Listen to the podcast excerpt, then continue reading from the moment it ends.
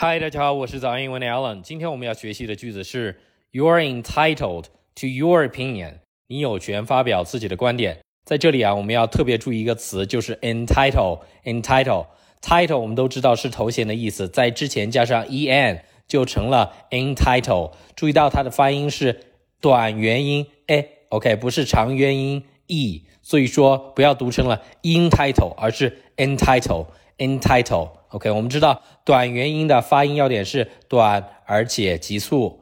Be entitled to something，或者说 be entitled to do something，它的意思是 to give someone the official right to do or have something。字面意思翻译过来就是给予某人官方的权利做某事，或者说拥有。什么东西在这里啊？如果你要翻译这个 official right，翻译成官方的权利就很奇怪，对不对？其实是正式的给予谁谁谁什么样的权利，哎，这样子才比较顺畅。就是正式的给给予某人啊做什么事情的权利，或者说拥有什么东西的权利。我们一起来造一个句子：Full-time employees are entitled to receive health insurance。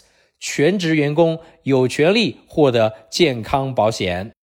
现在我为大家用超级慢的语速来朗读一遍，方便大家来学习模仿。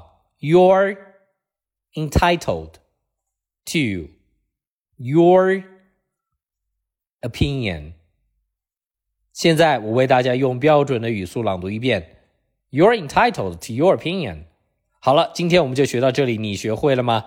如果你希望系统的提升自己的发音，微信搜索关注“早安英文”，回复阿拉伯数字一就可以免费领取我亲自为大家精心录制的系统发音课程了。